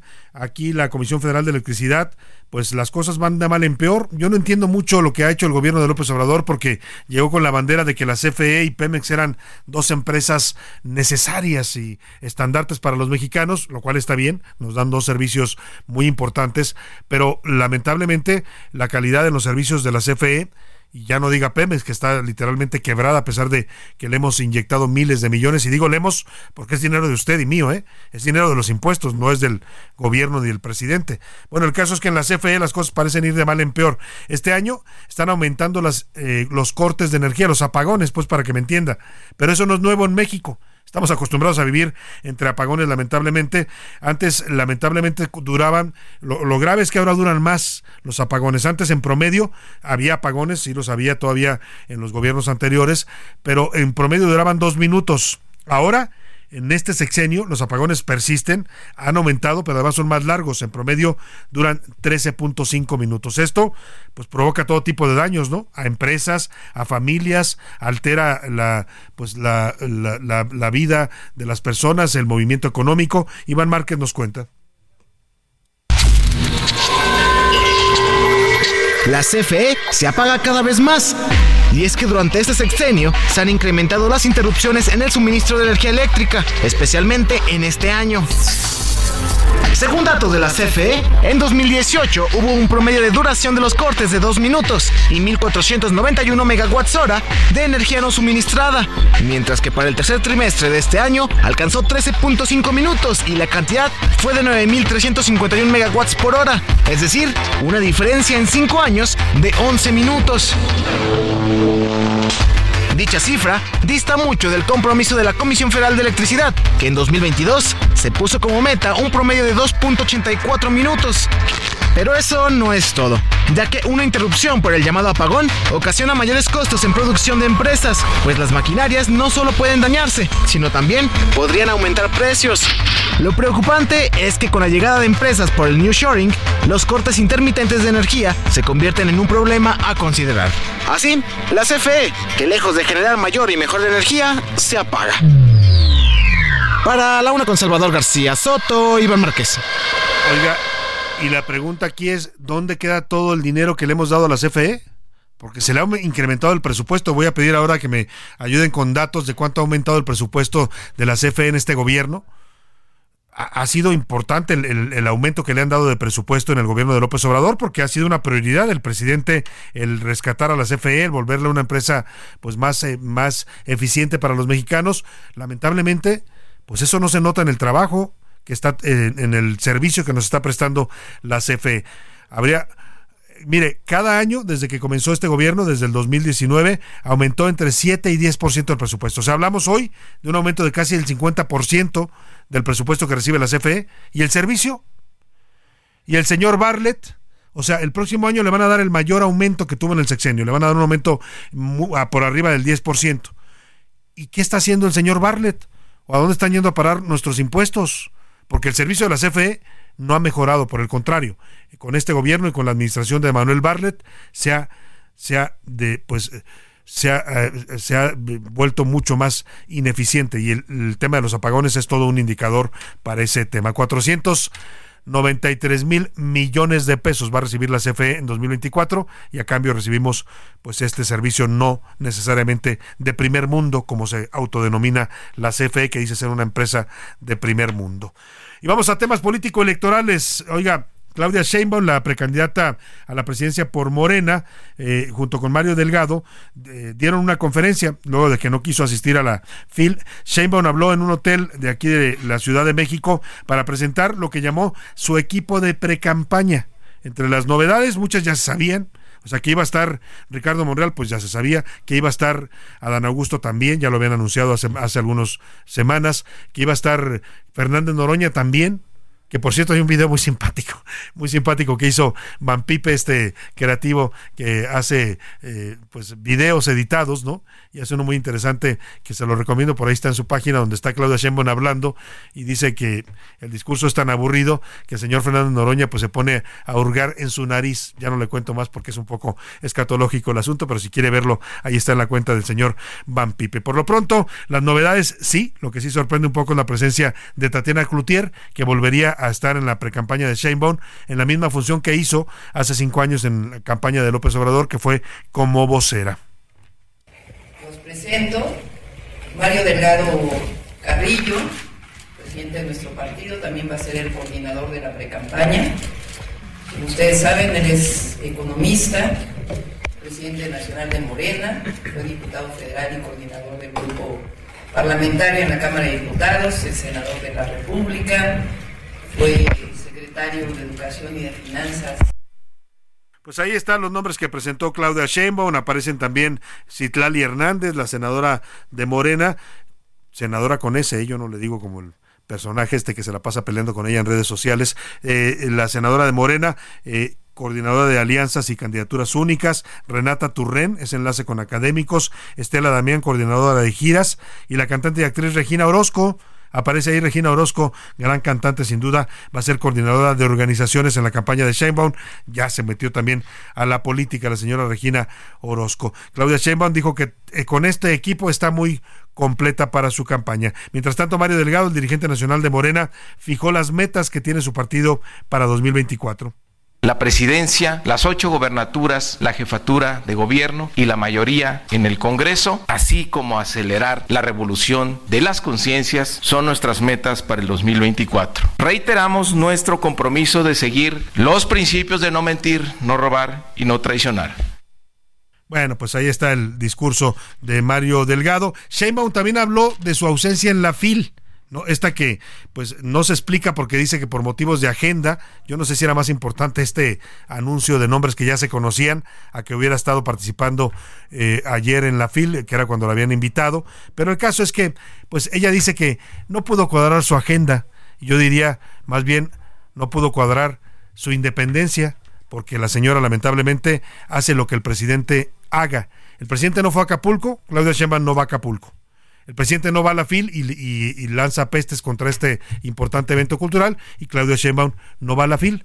Aquí la pregunta que surge es, ¿quién va a gobernarnos si gana Claudia Sheinbaum? ¿Nos va a gobernar ella o nos va a gobernar el que parece que la manda todavía hoy en día?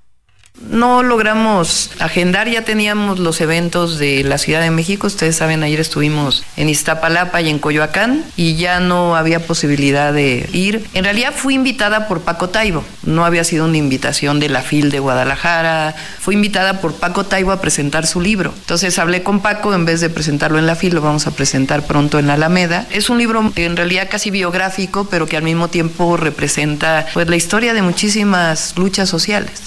Pues ahí está Claudia Chama justificando que tenía que ir a Iztapalapa como si no viviera aquí en la ciudad y no pudiera haber ido cualquier otro día. Pero bueno, esa es la explicación que da ella. La verdad es que pues a muchos nos queda la impresión de que la señora no puede tomar decisiones por sí misma, que es un apéndice de López Obrador, que es un, muchos le llaman marioneta, y eso parece. Lo que no haga el presidente ya no lo hace no lo quiere disgustar, vaya, no se vaya a molestar y pues la baje de la candidatura. El tema es que eh, eh Xochitl Galvez la agarró al aire y se le fue a la yugular a Claudia Sheinbaum ante esta ausencia de la FIL. Tito para el conejo. Pues no sé, no conozco, pero yo creo que hay que venir a los lugares donde te pueden incomodar. Abandonaron a los municipios, a los estados, no han financiado la cultura, hay mucho enojo y la verdad es que pues, por eso no se atreve a venir. Sacatito pa'l conejo, le dijo Xochitl Galvez a Claudia Sheinbaum. También se preguntó en su cuenta de Twitter si no la dejaron ir.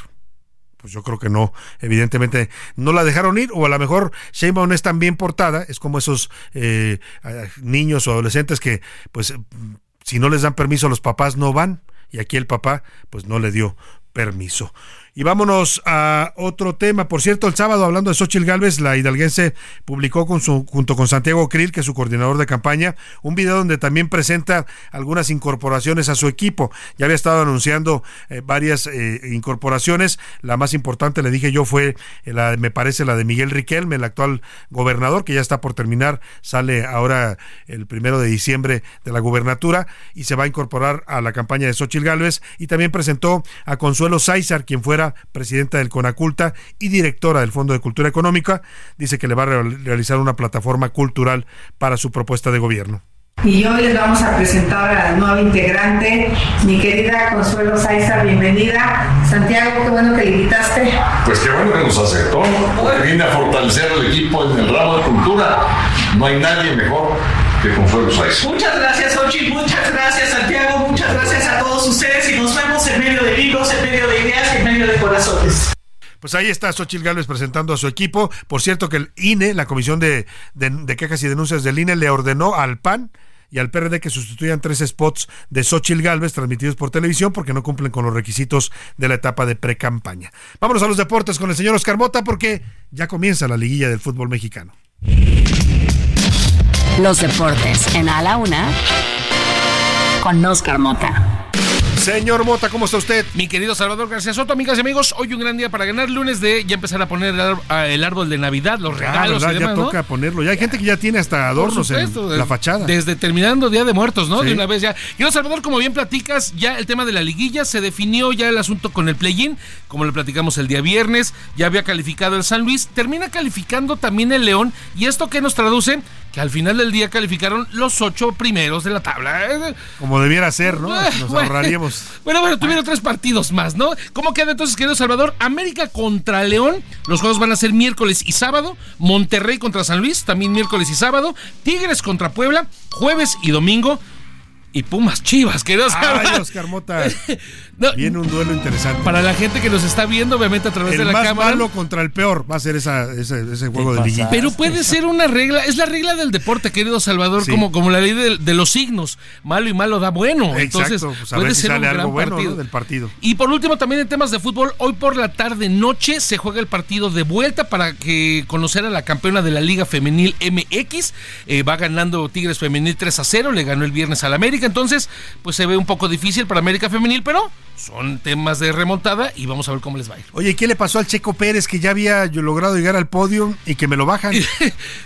Yo creo que resume lo que sucedió con Checo Pérez toda la temporada. Rápidamente, termina en el segundo lugar del Gran Premio de Abu Dhabi, pero me lo terminan castigando por un lleguecito que le dio a Lando Norris. El propio Checo dice, poquito más adelante tenemos el audio, eh, Checo Pérez dice, ay, la neta, han pasado cosas todavía peores y a mí me terminan castigando. A ver, vamos a escuchar rápidamente lo que dice Checo Pérez. Sí, no, increíble. La verdad que hay algunos incidentes que, que han sido bastante peores en, la temporada eh, y no ha pasado nada y este incidente al final termina diciendo que eh, qui- quien califica todo ese tema, los oficiales de pista, no son de la Fórmula 1 y ya me lo citaron, me lo van a terminar sancionando. ¿Qué manera de terminar la temporada? Bueno, pues qué cosa, de verdad, mal, pa, mal para el Checo Pérez. Y yo coincido, a lo mejor no era para tanto, pero pues los jueces lo Correcto, vieron muy delicado. Muchas gracias, Oscar Mota. Hoy un gran día Volvemos más contigo por adelante. supuesto, volvemos con Oscar Mota más adelante con los deportes. Por lo pronto, vamos a una pausa y volvemos con mucho, mucho más para usted aquí en A la Una. No le cambies. Estás en A la Una con Salvador García Soto. Información útil y análisis puntual. En un momento regresamos. Ya estamos de vuelta en A la Una con Salvador García Soto. Tu compañía diaria al mediodía. Vive un mes lleno de ofertas exclusivas y dinamismo con Ford Escape híbrida. Estrénala a 24 meses sin intereses más seguro promocional. Visita a tu distribuidor Ford más cercano. Consulta términos y condiciones en Ford.mx, vigencia del 1 al 30 de noviembre de 2023. La incursión militar de Israel en Gaza ha dejado más de 13.000 muertos, según cifras del Ministerio de Salud de Gaza, cifras reconocidas por la Organización de las Naciones Unidas.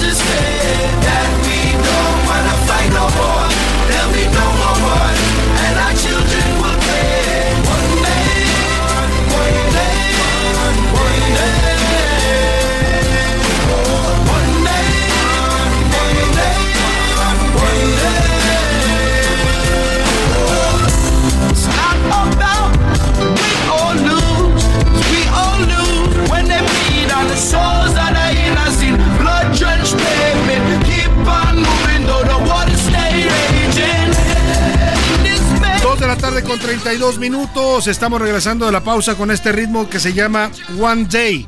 Matiza, Mati, Matiz Yahu. Matiz Yahu es este cantante de origen israelí.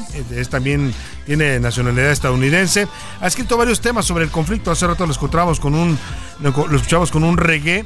Y aquí, bueno, pues también es un poco el ritmo de reggae, en donde habla sobre el conflicto con Palestina.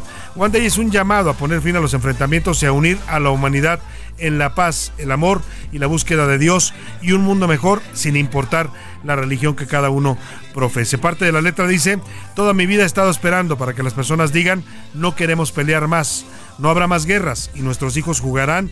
No se trata de ganar o perder, porque todos perdemos. Y coincido totalmente con el señor Matiz Yahu, todos perdemos con la guerra, nadie gana, solamente gana el absurdo, la irracionalidad y la falta de humanidad. Escuchemos un poco más de One Day de Matiz Yahu a propósito de los 50 días del conflicto en Medio Oriente.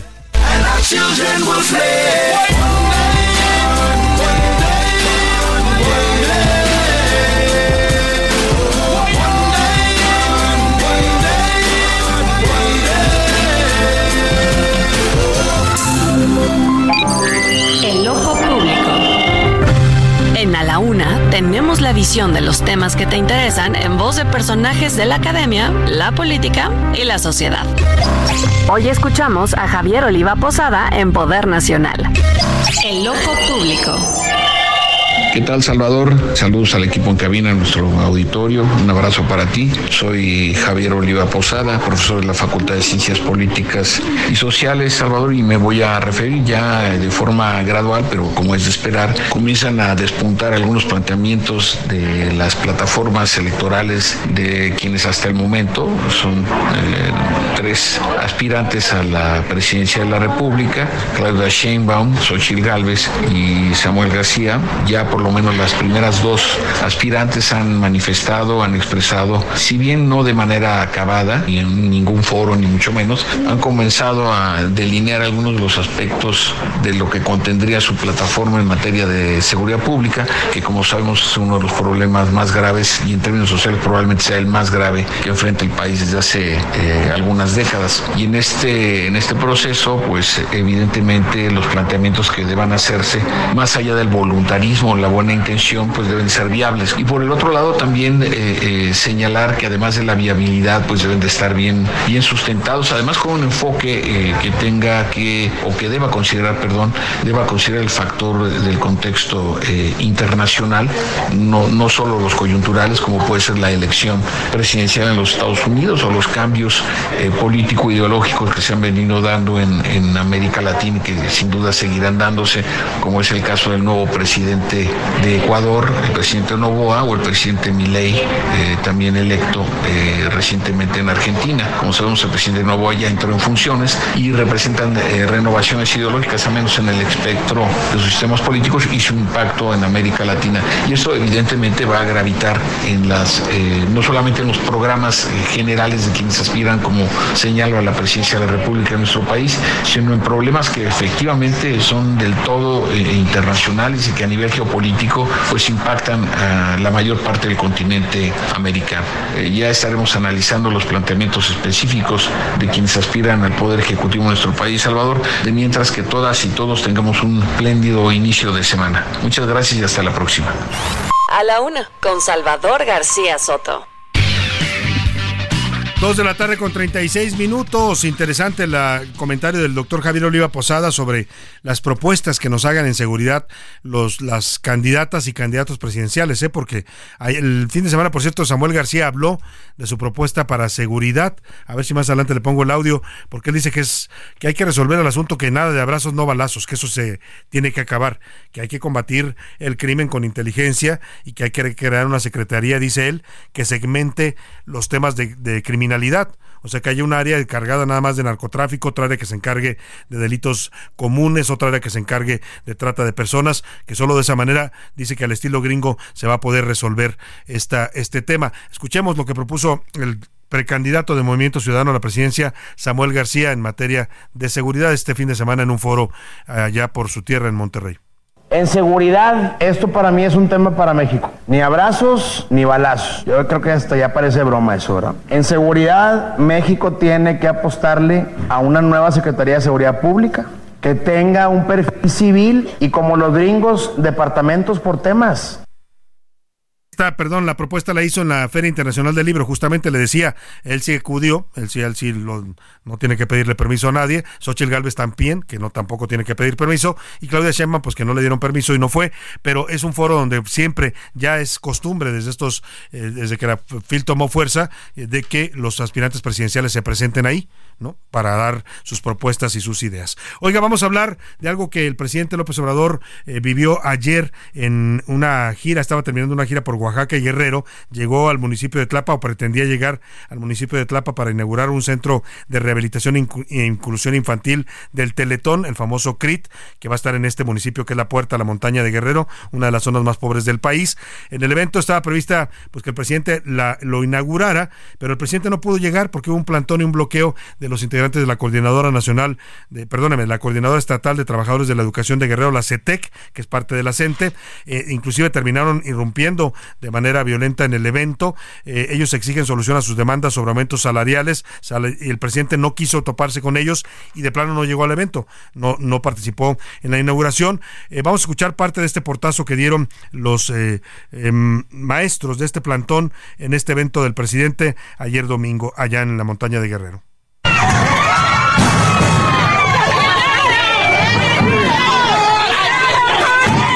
Lo que escucha usted son los gritos despavoridos de muchas madres, padres que llevaban a sus niños con discapacidades, tuvieron que salir corriendo porque entraron los maestros y ante el temor de que hubiera violencia, pues trataron de protegerse. Y todo esto derivó en que el presidente ayer en redes sociales dijera, acusara que no llegó al evento por los maestros que son extremistas, así los llamó, los maestros de Guerrero. Hoy los tacha de conservadores también, a pesar de que eran pues parte de sus aliados y lo apoyaron en su movimiento y lo recibía incluso en Palacio Nacional. Pero también dice otra cosa muy delicada que... Eh, ayer ya estaban manejando algunas fuentes del gobierno de Guerrero y el presidente hoy lo hace oficial. Dice el presidente que parte de esta manifestación tuvo que ver con el exgobernador de Guerrero, el eh, priista Héctor Astudillo, que es el antecesor de la actual gobernadora Evelyn Salgado. Dice que el gobernador trae problemas ahí con temas eh, de, de, su gobierno eh, y que por eso mandó hacer esta manifestación. Un poco lo sugiere en ese tono. vamos a escuchar lo que dijo el presidente y ahora voy a conversar en la línea telefónica precisamente con Héctor Astudillo, exgobernador de Guerrero. Escuchemos. Están vinculados al que fue gobernador, sí, de Guerrero y al presidente municipal de Tlapa, que estuvieron, sí, con una candidata en Acapulco o en Coyuca, y son los que sostienen el que no estamos haciendo nada, entre otros, desde luego, por Acapulco. Imagínense, voy allá y hay una agresión. De pura casualidad, estaban todos los medios esperando que me agredieran, que me humillaran. Esa era la nota que esperaban. El presidente hace muchas especulaciones, dice que los medios estaban ahí para ver cómo lo llaman. Los medios estaban haciendo su trabajo en un evento presidencial y los cubren los medios. Pero bueno, está en la línea telefónica, le agradezco mucho que nos tome esta llamada al exgobernador del estado de Guerrero por el Partido Revolucionario Institucional, Héctor Astudillo. ¿Cómo está, exgobernador? Buenas tardes. Hola, Salvador. Muchas gracias. Buenas tardes. Pues te agradezco mucho la oportunidad. La verdad es que yo me llevé una gran sorpresa hoy. Eh, por el tema que manejó el presidente en, este evento que le llaman la mañanera, de responsabilizarme a mí de algo que me parece que no acepto, primero, no me parece, primero no lo acepto, me deslindo de haber tratado de bloquear la inauguración de un evento tan importante, tan noble, tan bueno socialmente como es la operación de un centro de rehabilitación integral eh, que son instalaciones que llevan muy buenas clínicas, mucha atención a niños, a niñas. O sea, yo no me atrevería nunca en mi cabeza, me considero un hombre muy normal, eh, emocionalmente, a intentar hacer, hacer eso. Me parece que le dieron mal la información al presidente, lo informaron mal. Y al haberlo informado mal, pues el presidente, pues yo creo que tomó como si fuera verdad lo que le informaron. Yo creo que hubo una muy mala atención a los manifestantes que tenían seis días ahí. Me entero hoy que tenían seis días ahí y que yo creo que no los no los entendieron o no los no los pudieron diríamos comprender o orientar y se generó un problema de consecuencias de impedir una crisis eh, que evitó que el presidente llegara a la inauguración. No, no, yo no soy el responsable. No, lo acepto, ya le, ya le contesté al presidente. porque además ya se ya se filtraron algunas notas de que si mi gobierno, de que si de que si están investigando. No, no, no, me parece que, que están llegando demasiado demasiado rápido a puntos que no son verdad, que no tienen fundamento. Pero bueno, pues al final de cuentas la, la 4T no investiga, persigue y primero, siempre quiere meter. Primero acusa y luego después averigua, ¿no? Como dicen por ahí. Oiga, usted dice en, esta respuesta que le dio el presidente en Twitter, que estoy leyendo en su cuenta de Twitter, eh, arroba Héctor Astudillo, le dice eh, que eh, pues le dan mala información tal y como me dice, pero también le dice que cuando usted fue gobernador siempre lo recibió cortésmente en el Estado, que nunca tuvo ningún problema para acudir a Guerrero. Así es, el presidente cuando yo fui gobernador fue muchas veces a Guerrero y nunca tuvimos un solo problema. Yo iba por delante, días adelante, para, para tratar de resolver todas las protestas, todas las inconformidades que me tuvieran que ver conmigo y si había alguna federal inmediatamente la compartía. A mí me parece que esto está relacionado también, Salvador, con mis posiciones que he expuesto relacionadas con el tema Acapulco. Sí. Es más, el propio presidente acompañó, estuvo en Acapulco, me parece que no tiene nada que ver mis posiciones que he colocado como guerrerense, ya ni siquiera como ex gobernador, como guerrerense, en las visitas que yo he hecho a Acapulco, que han sido muchas después del huracán Otis, eh, y que yo creo que están ligadas, no les han gustado mis posiciones, que he dicho, pues que he dicho que la respuesta fue inoportuna, que fue a medias, que tienen que dar más, que tienen que ayudar más frente a los cientos de miles de familias que resultaron afectados. Pero yo creo que el presidente hace muy mal en tomarlo por ese lado. El presidente debería más bien reflexionar y no echarme la culpa de algo pues que yo no tengo la culpa eh, lo único que falta es que me echen la culpa también del paso del huracán Otis, y eso pues, también, pues, pues por supuesto que no es verdad. Oiga, eh, ¿y quién cree que esté mal informando al presidente? Porque usted le están mal informando. ¿Quién le está dando información eh, equivocada sobre una participación de, participación de usted en estos eventos tan desafortunados? Le pregunto porque ayer a mí me llega información que efectivamente dice desde el gobierno de Guerrero que, que, que hay una investigación sobre el DIF estatal que manejó su esposa, que hay un tema de corrupción y que por eso usted estaría reaccionando de esta manera. Es la primera vez que escucho eso, de que hay una investigación después de dos años. A mí me parece muy raro que después de dos años, después de mis declaraciones de del tema Acapulco, aparezca esta información que yo nunca la había escuchado y que estoy convencido que no existe. Es una manera, como siempre, de amedrentar, de eh, acusar y luego investigar, y por supuesto que no tienen razón y lo rechazo. Me parece que ¿Quiénes son los que le informan al presidente? Pues los que estaban en la crisis. Ahí estaban, había gente. ¿Quiénes son? Pues los locales y sus enviados. No tengo quién, pero yo creo que más bien son eh, quienes se han dedicado a responsabilizarme de todos los bloqueos, de todas las expresiones, de todas las manifestaciones. Por eso digo, lo único que hace falta que me echen la culpa en Guerrero es del huracán. Irresponsable del huracán. no, pues ahí sí tenemos los locales, problemas. Los que no fueron oportunos de atender a los que se expresaron, a los que se manifestaron. Esos son los que son improvisados, los que son improvisados y los que tienen a Guerrero en una circunstancia como se ve. Pues está bastante claro por dónde dice usted que se está mal informando al presidente. Héctor Astudillo, ex gobernador de Estado de Guerrero, le agradecemos mucho sobre este posicionamiento que nos da aquí en este espacio. Gracias. Gracias, Salvador. Muchísimas gracias. Ahí está la respuesta que da Héctor Astudillo al presidente López Obrador. Oiga, ya hace un momento que andábamos, él se deslinda, ¿eh? ya lo escuchó usted, él dice, yo no tengo nada que ver, me echan a mí la culpa cuando pues, los locales, dicen, me imagino que se refiere al gobierno de Evelyn Salgado en Guerrero, pues no hacen su trabajo, ¿no? Si el presidente iba a ir, pues ellos deben haber previsto este tipo de manifestaciones como la que tuvo la CETEC, que es un grupo bastante conocido por su combatividad, son gente muy aguerrida y bueno, pues eso era previsible, pero bueno, ahí está la respuesta de Héctor Astudillo a esta acusación tan fuerte que le hace hoy el presidente en la mañanera. Vámonos con los curuleros, ahora que hablábamos de Samuel García y esta declaración que dio sobre seguridad en la FIL, eh, le hicieron su canción porque se, ha filtrado un audio de a redes sociales de Samuel García, no sé de cuándo es, no lo ubican en, en el tiempo, pero es un audio donde él está tomado, claramente tomado, y le está haciendo reclamos muy duros a una mujer y le dice, eres una tal por cual, te voy a partir la madre, cosas muy fuertes en el audio. Y de ahí lo toman un poco los curuleros esto que le cantan al Samuelón, el precandidato de Morena, perdóneme, pues un poco sí, me traicionó el subconsciente, de Movimiento Ciudadano a la presidencia de la República. Son tiempos difíciles y el mundo está cambiando. El país o lo que queda de él está en disputa por puro cuatrero. Pero hay una esperanza, hay un llanero que ha llegado a salvarnos, raza. Dicen que soy machito y dicen que eso está mal. Por eso en mis anuncios digo que no soy más.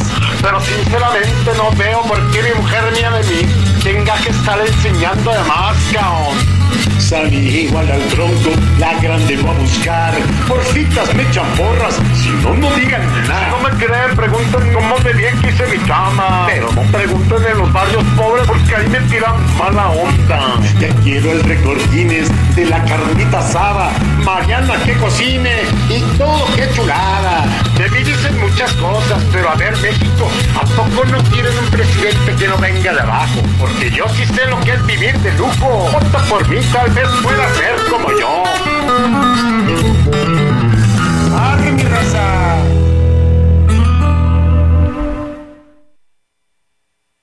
Bueno, pues ahí está la canción de los curuleros de San Lázaro y vamos a hablar de otros temas. Hoy se publica en el diario El Universal una encuesta interesante sobre el arranque de las precampañas. La pregunta que plantea eh, eh, la empresa encuestadora Buendía y Márquez, que hace estas encuestas para el Universal, pues es si fue hoy fuera la elección para elegir presidente, ¿por cuál candidato votaría?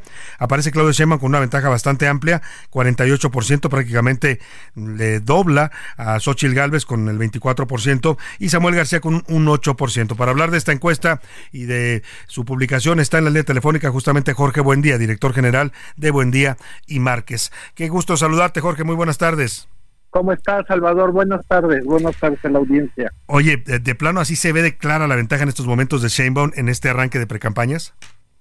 Eh, pues sí, sí es una ventaja muy, muy clara eh, que yo creo que si la quisiéramos explicar, digamos, hay de, diferentes aristas.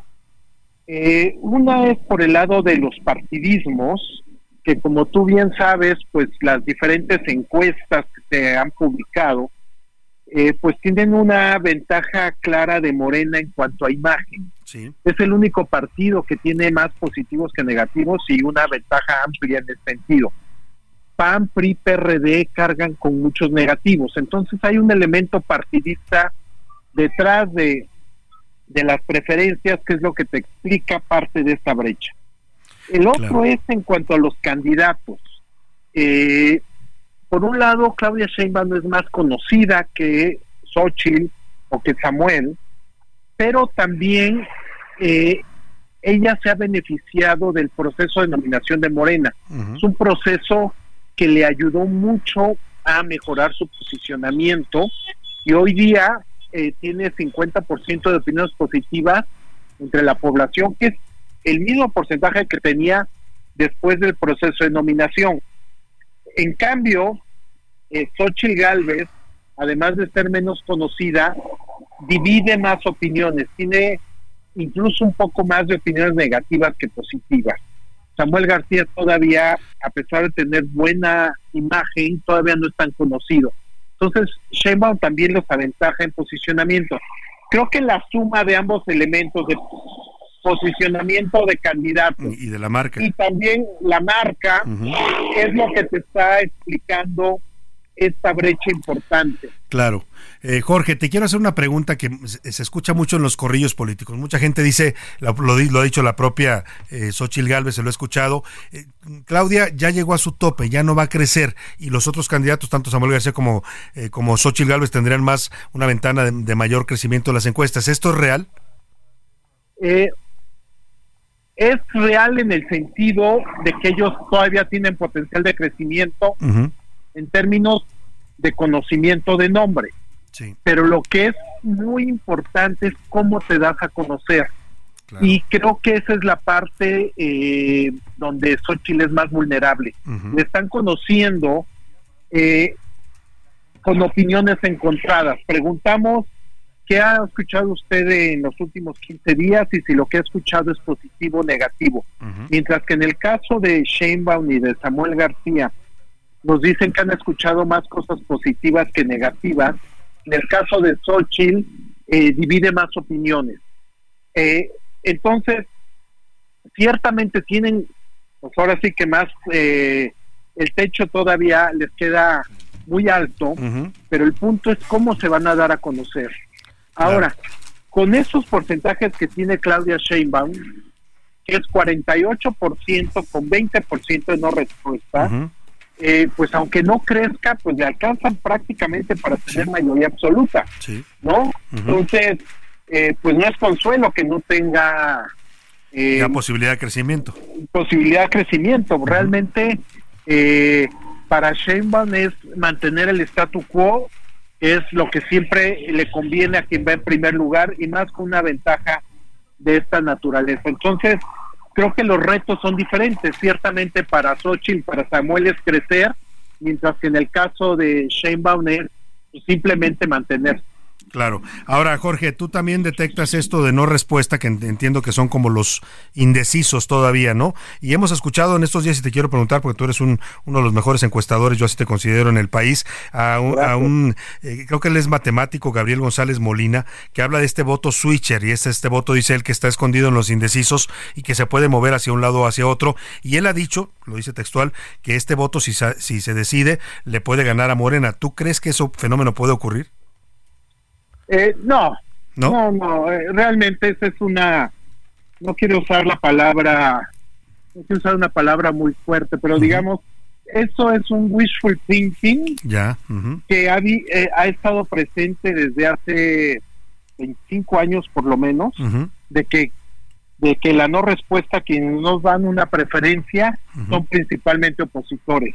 Quizá tú recuerdes en el año 2000 que Miguel Bazáñez eh, había asignado a todos los indecisos, se los había asignado la oposición diciendo que si salían a votar, el PRI iba a perder en la elección de 1994, perdón, no la de 2094. Entonces, esto viene desde hace muchos años de que quienes no dan una respuesta son opositores y son opositores de closet. Claro. Pero lo que la gente olvida, o los analistas, es que una cosa es que no nos conteste la gente la pregunta de intención de voto, pero nos contesta muchas otras. Claro. Precisamente los hay modelos de predicción, hay análisis estadísticos que te permiten usar toda la información de la encuesta. muy bien. Por darte un ejemplo, perdón, nada más con eso termino. Sí. No te puedo contestar la pregunta de intención de voto, pero te estoy diciendo que eh, me disgusta el presidente López Obrador. Claro. que estoy en contra de Morena, que estoy en contra del PRI, pero me gusta el PAN. Los puedo asignar. Claro, con esos, con esos indicadores. Pues buen día, te agradezco, Jorge. Buen día y de buen día y Márquez. Esta entrevista ya me está cortando la guillotina, pero muchas gracias como siempre por la confianza. Gracias. Un abrazo a Jorge Buen día Márquez. Me despido de usted a nombre de todo este equipo. Le doy las gracias. Le deseo que pase una excelente tarde. Provecho. Aquí lo esperamos todos mañana a la una. Por hoy termina A la Una con Salvador García Soto. El espacio que te escucha, acompaña e informa. A la Una con Salvador García Soto.